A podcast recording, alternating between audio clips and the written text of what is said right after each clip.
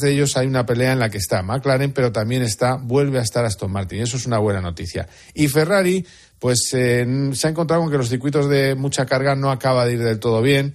Ha terminado, decimos esto, Carlos Sainz. Sainz hoy no ha rodado en los libres 1 porque hay una norma en Fórmula 1 que tienes que probar a un joven piloto en la segunda mitad del, del año. Eh, se ha subido Schwarzman y lo ha elegido él, él eligió esta, este circuito. Si te parece, le escuchamos, decimos esto, eh, Carlos Sainz mañana estarán seguro mejor, pero un décimo Leclerc, es decir, que Ferrari no están del todo cómodos con el coche, pasa por el partidazo el gran Carlos Sainz. Sí, ha sido una jornada muy corta para mí, son los libres dos, pero bueno, nos hemos podido adaptar rápido y, empezar a ir rápido ya desde, desde el principio de los libres dos. Eh, no es el circuito ideal para perderte una sesión, pero he podido eh, aprender rápido y luego la verdad que hemos sufrido bastante con el coche, con el balance este viernes. Ninguno de los dos vamos del todo cómodos y parece que eh, deslizamos y nos falta un poquito de carga con respecto a los demás, pero intentaremos mejorar el coche de cara mañana. Muy bien, pues remata con lo que quieras decir y mañana contamos más cosas, a ver si le va bien a Carlos y a Fernando. Pues nada, recordate que mañana a las 3 de la tarde, que el tiempo está fresquito, pero siempre hay un poquito de riesgo de lluvia, será más riesgo de lluvia para el domingo y que Max Verstappen puede batir el récord de nueve victorias seguidas de Sebastian Vettel. A ver quién le pone el cascabel al gato y a ver si puede haber alguna sorpresa, pero sobre todo a ver dónde llegan los dos pilotos españoles. Sería casualidad que en su casa Verstappen viniera a fallar ahora, que lo está haciendo francamente bien. Mañana lo contamos todo en el tiempo de juego. Carlos, que tenga buena noche. Un abrazo, gracias. ¿eh? Abrazo fuerte. Nos vamos.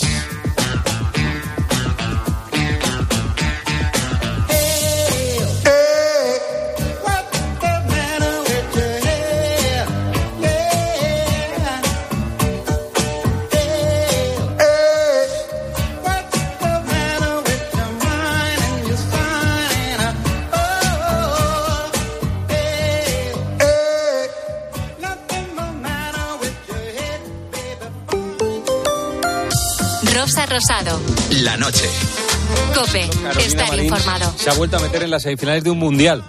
Va camino de ganar el mundial. A ver si remata con un gran título después de lo que le ha pasado durante los últimos años, ¿no? Que ha tenido lesiones gravísimas. Un mundial. Sí, sí. Un mundial. Hay que celebrarlo como merece un mundial, ¿no? Bueno, nos vamos. Mañana hay un gran tiempo de juego para contar más cosas. Nosotros les dejamos en la mejor compañía, que es la radio. Esta que escuchen, ni lo duden. Es la cadena Cope. Que pasen buena noche.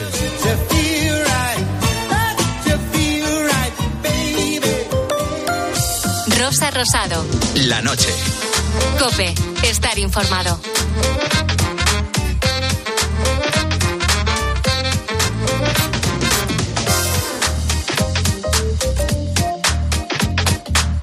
Hola a todos, ¿qué tal? Buenísimas noches. Termina el partidazo y te doy la bienvenida a la noche de COPE en esta edición especial de sábado, en la que las calles se llenan de gente disfrutando del ocio nocturno. Que esto es bueno y es malo, porque es verdad que España es el país con más bares, restaurantes y discotecas del mundo, que eso está fenomenal para el sector de la restauración, que es uno de los motores de la economía española, pero también supone un quebradero de cabeza para muchos vecinos que no consiguen pegar ojo. España es el segundo país más ruidoso del mundo, por detrás de Japón, y si miramos los datos, casi el 30% de la población está expuesta a niveles de ruido por encima de los 65 decibelios, que es lo máximo recomendado por la Organización Mundial de la Salud. ¿Y qué pasa si sobrepasamos los límites? El problema es que cuando estamos sometidos a una situación, en este caso desde un punto de vista ambiental, de un estrés acústico, eh, se acaba desarrollando lo que en el ámbito de la psicología clínica denominamos un fenómeno de hipervigilancia.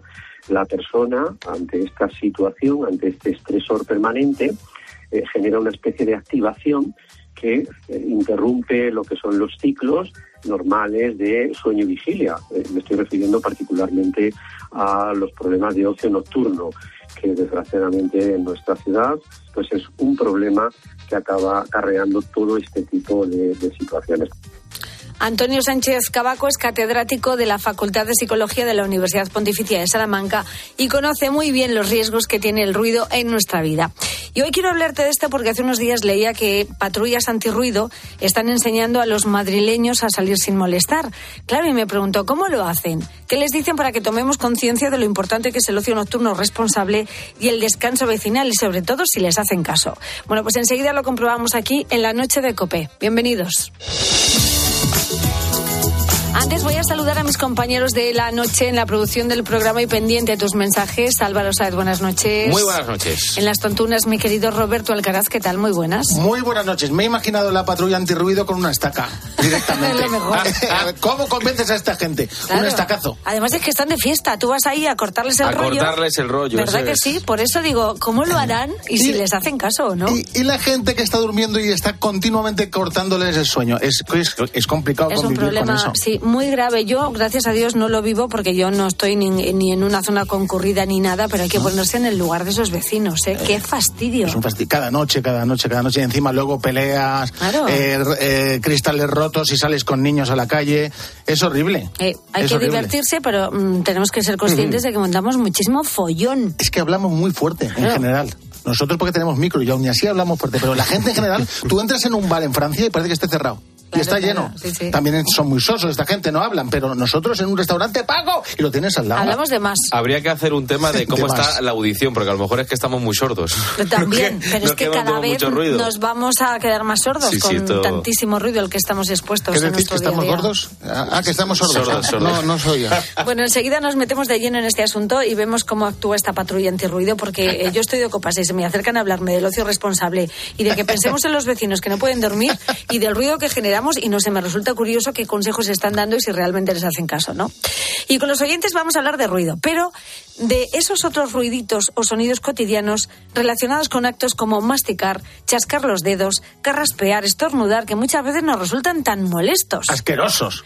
Yo el otro día, fíjate, eh, de este que vas en el autobús y la persona que está a tu lado está mascando chicle, ¿no? Y, y comienzas a sentir ese gran malestar que va poco a poco en aumento, ¿no? Del que mastica chicle haciendo ruido. Además del ruido de la saliva suya, normalmente comen el chicle con la boca abierta. Y el otro día asco. conté cinco empastes a un tío. no puede ser. Y encima el ruido este que dices, esa asco. saliva ahí. Sí, sí. Y que también somos Mucho. todos muy especialitos y Sí. a veces pues eh, convivir con gente supone pues ser transigente con ese tipo de ruiditos. Mucho, mucho. O la gente que de repente está, eh, no se da cuenta, pero tienen un tic que hacen. Y encima como girando la cara. Y dice, ¿Qué, qué pasa? Que carraspean. Yo tengo uno sentado a mi lado que está todo el tiempo chasqueando así los, los, Que te chasca la- lo- la- los dedos. los huesos. Sí, los huesos. Digo, pero eso no puede ser bueno. Que no lo puedo soportar. Bueno, todos tenemos ese sonido con el que no podemos, pero luego, claro, hay personas que son demasiado especialistas con los sonidos. Yo soy un esquiciado de los ruiditos. No soporto que la gente cuando está comiendo coman con la boca abierta, Oh. que hagan ruiditos con la boca. Por ejemplo, una cuchara y les toca los dientes. Por ejemplo, cuando van a beber y hacen sorbiditos con el agua. Oh. Y lo que más me encrespa es cuando la gente come caracoles y les da por chupar el liquidito que está dentro de la caracola. Eso me pone de los nervios, no puedo soportarlo. Es que Me tiene- levanto, me voy y, y dejo de comer. Tiene que hacerlo a la fuerza. El caracol se chupa. Efecti- es como Igual que la cabeza de la gamba. Efectivamente. Ah, ah, si yo me estoy comiendo un, la cabeza de una gamba y alguien me dice que no chupe la cabeza, se la tiro a la cabeza. Sí, pero es verdad que es asqueroso el ruido. Bueno, es verdad, bueno, es pero, cierto. eh, sí. es es cierto. verdad. Está muy rico para ti, pero a mí me da un poquito de asco. Y los que sorben la sopa, mi suegro, que espero que no me esté escuchando, sorbe la sopa. Y casi no se pone en la cuchara. Joder, tanto ruido para Dale una dos pajita. pues casi le haría falta. Bueno, hablamos de eso. ¿Qué ruiditos de los demás te molestan? Te acaban sacando de quicio. Cuéntanos. En el Facebook del programa La Noche de Rosa Rosado, en nuestro Twitter, arroba la noche guion bajo rosado y notas de voz al WhatsApp del programa 687089770. Escuchas la noche. Con Rosa Rosado. Cope, estar informado. When I look at you in your eyes, I see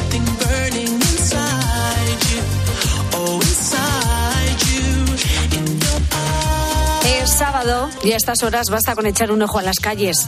Estamos en todo el apogeo del ocio nocturno. ¿Y qué pasa? Que sin ruido no hay fiesta, no hay ambiente. No hay bares llenos ni ciudades animadas y además es que ya no se habla, se grita cada vez más fuerte.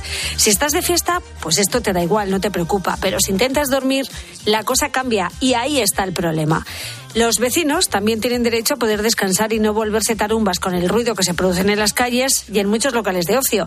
Mira, en Salamanca vive Mercedes. estamos provocando un problema mm, de ruido, porque los vecinos sin duda están soportando los ruidos procedentes de la actividad de esas terrazas y les están impidiendo dormir a lo mejor hasta las 2 o las 3 de la mañana. Mercedes focaliza el problema en las terrazas de los bares que tras el COVID fueron la mejor alternativa viable para la recuperación económica de la hostelería. Pero lo que tampoco podemos obviar es que esta realidad es muy molesta si justo vives encima de uno de esos espacios. Se cierran los locales, o sea, descansamos un poquito y cuando has descansado empieza la limpieza. Con lo, y luego ya empieza el tráfico. Con lo cual es un continuo. Un poco de ruido está permitido, pero ese continuo del que habla Mercedes hay que regularlo. Y son las ordenanzas municipales las que establecen los niveles máximos de ruido permitido que en muchas ocasiones se sobrepasan. Y además, esta contaminación acústica al final nos acabará pasando factura. Según un estudio del Instituto de Salud Carlos III, en 2050, tres de cada cuatro habitantes de grandes ciudades sufrirá algún grado de pérdida auditiva, además de problemas psicológicos. Lo que significa, desde el de la salud mental, el problema del ruido, el ruido como un estresor crónico en la experiencia psicológica, que desgraciadamente va acompañado de problemas, como suelen ser cefaleas muy habituales, inestabilidad emocional, irritabilidad, agresividad, eh, también muy frecuentemente síntomas de ansiedad. Y esto que nos cuenta Antonio Sánchez Cabaco, catedrático de la Facultad de Psicología de la Universidad Pontificia de Salamanca, es en el mejor de los casos, porque cada año, según la Agencia Europea del Medio Ambiente, hay más de mil muertes prematuras y cuatro mil hospitalizaciones derivadas del ruido. ¿Y cómo se lucha contra todo esto? Pues una pista nos la da el propio Antonio, que es creando conciencia colectiva. Lo importante realmente de esta mm, visualización es que se tome conciencia de algo que mm, denominamos una, una epidemia silenciosa. Y una vez se ha concienciado, hay que actuar. La regulación que hay en materia de contaminación acústica en nuestro país es municipal. Por ejemplo, en el caso concreto de Madrid, los límites diurnos son de 55 decibelios y de 45 en horario nocturno. ¿Quiénes velan para que se cumpla? Pues está, por un lado, la Policía Municipal y los propios vecinos por otro. De hecho, estos días, al menos en Madrid, se han montado patrullas de ciudadanos para concienciar a los jóvenes sobre un ocio responsable. Y una de esas patrullas las coordina Marta Fraga. Marta, buenas noches. Hola, buenas, buenas noches. Bueno, enseñar a la gente que precisamente está de fiesta a salir sin molestar, esto mm, a estas horas no tiene que ser tarea fácil, ¿no, Marta? Eh, no, no es fácil. Eh, a primeras horas de la noche es más fácil y luego ya parece que a la gente como que, que le importa un poco menos. Ya. Pero, pero bueno, eh, lo intentamos. Es que, claro, no sé si es el mejor momento porque la gente está a sus rollos, la gente está de copas con los amigos y no sé cómo, cómo reciben. Pues mira, eh, lo que hemos notado, claro, llevamos haciendo esa campaña ya muchos años. Como vamos con, con el sello del ayuntamiento, vamos respaldados, no es, eh, no es un movimiento independiente. ¿Mm? Eh, la gente ya nos conoce y lo que es el lema del salimos sin molestar ya se les ha quedado. O sea, cuando nos acercamos a un grupo de gente que está en la calle, eh, ya sea en una terraza, o sea, ya sea caminando, ya se saben el salimos sin molestar, ya reconocen el logo, ya saben a lo que vamos. O sea, que, eso se ha quedado. Eh, y es verdad que la gente suele colaborar bastante. Eh, nos contestan a las encuestas. Al final las encuestas la, la función que tienen es el sensibilizar un poco y que, y que la gente sea consciente de, que pueden estar molestando. Eh, y la gente colabora bastante bien. Es verdad que también hay, como siempre, quien viene solo para que le regalemos el boli o algo así. Pero bueno, un gran porcentaje eh, recibe de buen agrado las guías con consejos y participa activamente con, contestando a las encuestas e incluso haciendo sugerencias. O sea que vosotros os acercáis a un grupo de gente en concreto, a los que más jaleo están montando. ¿Eso cómo lo, cómo lo hacéis? Nosotros lo que hacemos es cada, cada día de la campaña se colocan un par de pequeños stands, como los típicos stands promocionales que puedes encontrar en un centro comercial. Eh, se colocan estos stands y nos hacemos visibles. Todos nuestros mediadores llevan un chaleco azul eh, con la misma imagen de la campaña. Entonces la gente directamente va pasando por el stand, incluso se paran. O sea, no es no es difícil eh, poder entablar conversación con, con la gente. No es que vayamos concretamente buscando a los que hacen más ruido, eh, porque no siempre están haciendo ruido, no, no es un ruido constante. Entonces es un poco, pues vamos buscando sobre todo a gente que sí que tienen aspecto de ser consumidores del ocio nocturno y luego hay muchos vecinos que voluntariamente eh, se acercan y hablan con nosotros también y nos dan su opinión y, y dejan sus sugerencias. Oye, Marta, ¿qué les decís? Porque eso es algo que nos conviene saber a todos. Mm, son los consejos que aparecen en las guías. En realidad, mira, todos los mensajes que transmitimos, eh, las guías son mm, bastante, no amplias, pero están muy bien explicado. Eh, los mensajes principales que les transmitimos es, por supuesto, el salimos sin molestar, el vive y deja dormir y el cierra la puerta. Eh, por ejemplo, el cierra la puerta es una cosa que nos parece súper evidente, pero cuando eh, un grupo de gente está saliendo con amigos de un bar, pues a lo mejor el último no se acuerda de que tiene que cerrar la puerta. Y una puerta abierta al final es como, pues, como un tubo de escape, pues sale el ruido hacia afuera y molesta. Entonces, eh, en eso recalcamos mucho, en todos los locales ponemos una pegatinita de cierra la puerta, los locales incluso nos piden que la repongamos si se les estropean y tal. Y, y como mensajes que les recalcamos a lo largo de la encuesta y al entregarles las guías, pues son el, la calle es de todos, eh, respeto y convivencia. Está muy bien que te lo pases bien, pero tienes que pensar que puedes estar molestando a los vecinos. Y, y hay que tenerlo en cuenta. En, en épocas de verano, por ejemplo, mucha gente nos dice, bueno, pues que cierren las ventanas. Y claro, tú le dices, no, porque a ti aquí en tu casa te gusta tener la ventana abierta y que corra el aire. Entonces, pues un poco les hacemos entender que, que eso, que estamos en, en Madrid, que Madrid es un espacio de convivencia y de respeto y que podemos estar todos vecinos y, y consumidores eh, y no molestarnos. Entonces ahí te encontrarás gente que, que entiende el problema que sufren los vecinos con el ruido y luego otros que no son tan conscientes de que están generando molestias. Efectivamente, no son tan conscientes, pero en el momento en el que les explicamos, o les decimos, mira, por ejemplo, cállate ahora un momentito y dime qué es lo que escuchas. Pues claro, lo que escuchas es un murmullo de fondo y le explicamos, esto a ti ahora mismo no te molesta porque tú estás eh, dentro de este murmullo y estás hablando con tu grupo de gente y tal. Digo, pero si tú estás en el primero o en el segundo con la ventana abierta, esto es un ruido constante que cansa mucho a los vecinos, claro. Claro. Y ya no te digo si entras en las horas en las que ya están durmiendo. Claro. Entonces, en ese momento son conscientes. Eh, eh, luego ya cada uno es libre de irse con los consejos eh, o soltarlos o quedárselos. Ya. Pero en ese momento son conscientes. Y el momento en el que nos contestan a las encuestas con las preguntas en las que les recordamos esta serie de cosas, eh, todo el mundo es consciente. Y en cuanto a los responsables del ocio nocturno, los dueños de los locales, ¿a ellos también les ponéis deberes? Eh, bueno, ahí la verdad es que tenemos que decir que la colaboración es 100%. Sea, los, los locales se portan fenomenal, están muy interesados en, en que estas campañas funcionen y ellos mismos, pues lo que te decía, nos recuerdan, oye, dame otra pegatina que la anterior ya está estropeada. En los locales siempre ponemos esta pegatina en la puerta y luego un póster grande que recuerda la campaña. Y sí, los propios locales nos piden, oye, ponme otro, que el anterior se ha caído. O sea que sí, sí, los locales están muy por la labor. Qué bueno. En, en ayudar. Y sí. encontramos esas pegatinas de vive y deja vivir y cierra la puerta. Efectivamente, sí. Lo fundamental es que ante cualquier problema relacionado con molestias por ruido, lo primero que tenemos que hacer que es llamar a la policía, supongo. Claro, eso como cualquier vecino y en cualquier ciudad mm, de España, claro, es eh, te están molestando, llamas a la policía municipal. Ya nuestra competencia es informar y sensibilizar. Bueno, pues vamos a tomar todos buena nota, vamos a intentar hacer un uso responsable del espacio público, no alzar la voz en mitad de la calle, intentar respetar el descanso de los vecinos, cerrar la puerta de los bares cuando salimos. Eh, si hacemos todo eso nos irá mejor a todos. ¿A que sí, Marta? Hombre, seguro, claro. Bueno, pues Marta es la coordinadora de las patrullas de ciudadanos que pasean por Madrid para concienciar a los jóvenes sobre un ocio responsable. Gracias, Marta, y que acabe bien la noche, que vaya muy bien. Eh, muchas gracias a vosotros. Adiós.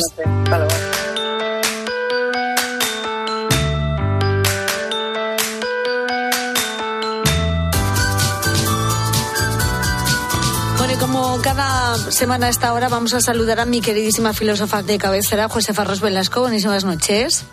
Rosa, muy buenas noches. Oye, ¿te sorprende que seamos el segundo país más ruidoso del mundo después de Japón? Um, Lo que me sorprende es que Japón esté por delante de nosotros, ¿eh? porque yo todos los amigos que he tenido que no son españoles siempre me han dicho que somos extremadamente ruidosos, ¿eh? hasta para saludarnos. Hombre, ¿qué pasa? Qué barbaridad. Oye, y este tema del ruido como consecuencia del ocio es muy relevante porque esto ya no solo va de respetar o no las leyes, sino de actuar respetando a los vecinos. Pues sí, Rosa, yo pienso que, que todo esto empieza mucho antes, ¿eh? cuando somos pequeñitos, en la casa, con los padres, porque al final, a ver, yo hablo siempre de la perspectiva de los muy jóvenes. Y si esto ya lo hacemos los adultos o los jóvenes adultos, no tenemos perdón de Dios. Pero los que sí son más jovencitos, en realidad es que quieren molestar. Lo que quieren es que, que todo el mundo les escuche, que se sepa que están ahí, quieren hacerse notar, ¿no? De alguna forma, bueno, forma parte de esa rebeldía adolescente, ¿no? De rebelarte contra los que no, no están en tu universo en ese momento, igual que te rebelas contra los padres. Yo también lo he hecho, ¿eh? Sí, es normal, pero esto va un poquito más allá, porque lo más grave eh, ya no es que el ruido afecte directamente a la audición, que lo es, que nos quedaremos todos medio sordos en el futuro, pero es que también hablamos de, de lo que implica la salud en general.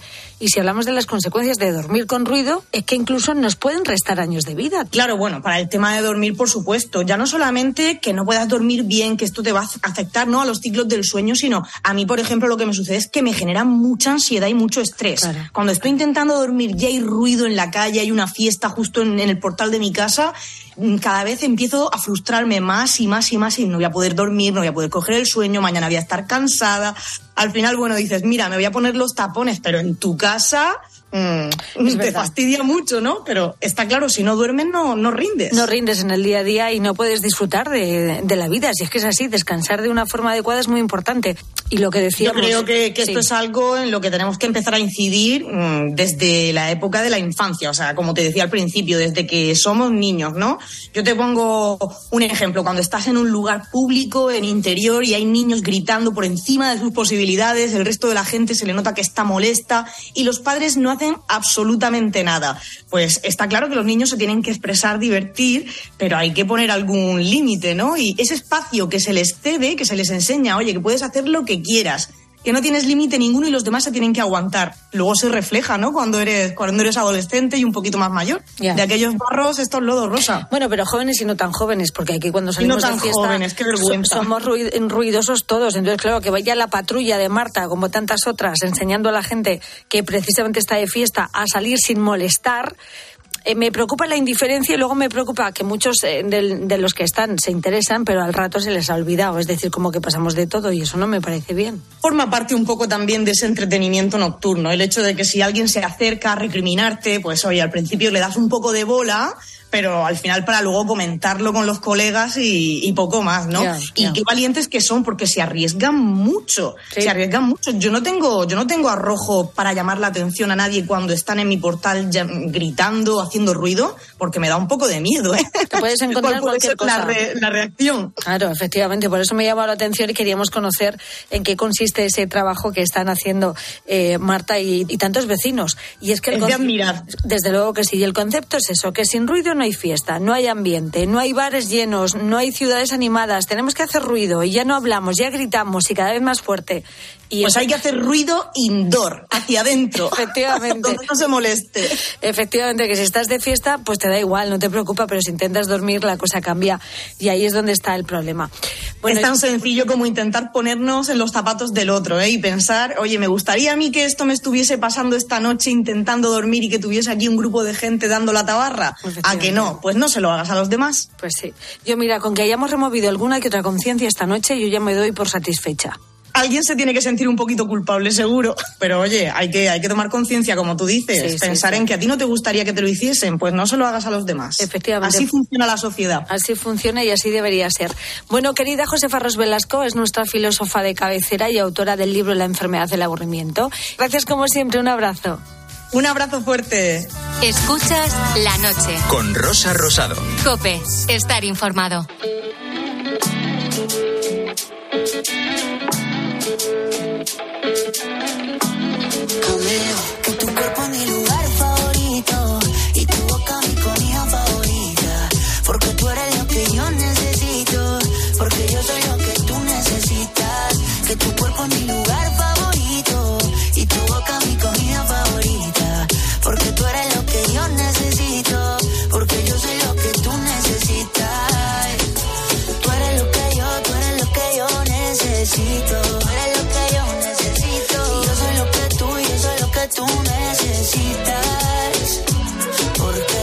Bueno, hagamos de este mundo un lugar favorito para disfrutar del ocio nocturno, pero respetando el sueño de los vecinos que se puede conseguir si todos ponemos de nuestra parte. Esta noche con los oyentes hablamos de, de ruido, pero más concretamente hablamos de la hostilidad a ciertos sonidos de las personas de nuestro alrededor. Hostilidad, que, que, que no.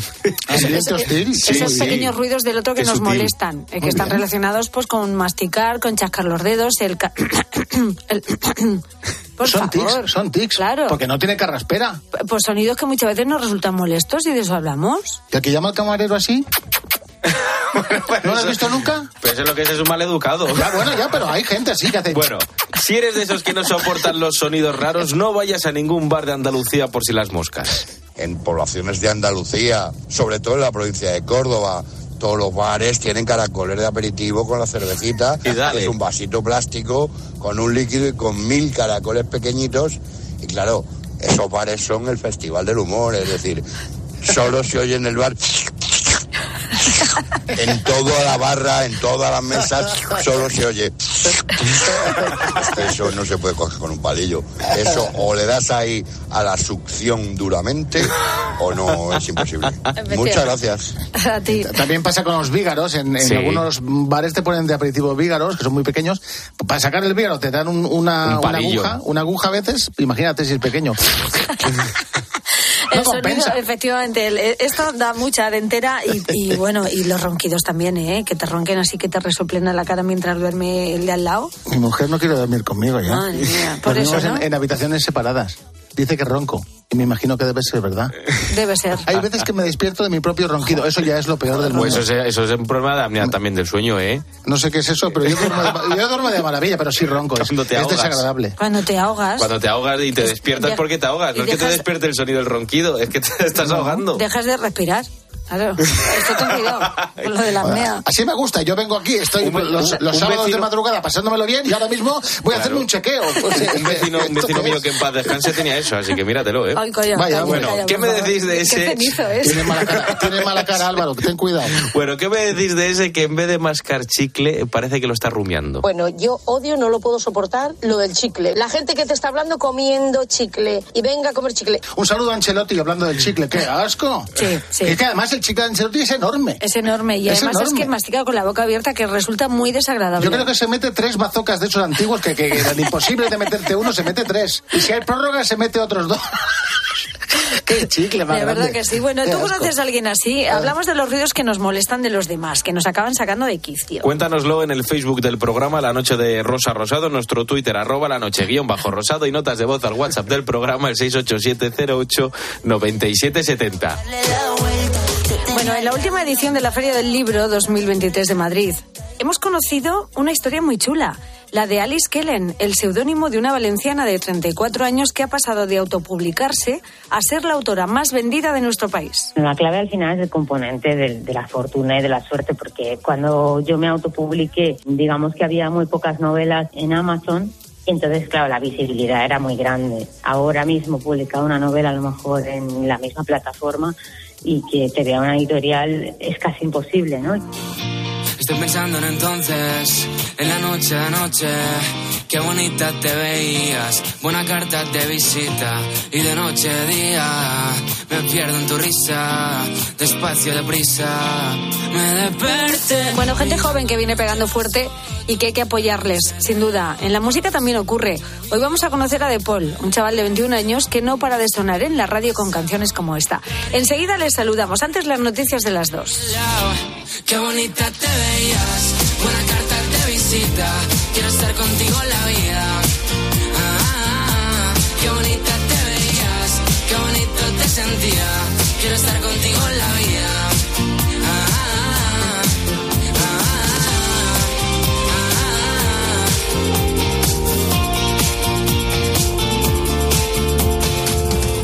Tengo las cosas poco claras y la mente un poco rara. La noche se hizo larga desde que te fuiste. La noche me fue triste, mi cuerpo pidió irme y no sé qué decir ni qué pensar. Si ahora estoy así, así de mal. Qué bonita te veías, buena carta de visita. Quiero estar contigo en la vida. Ah, qué bonita te veías contigo la vida.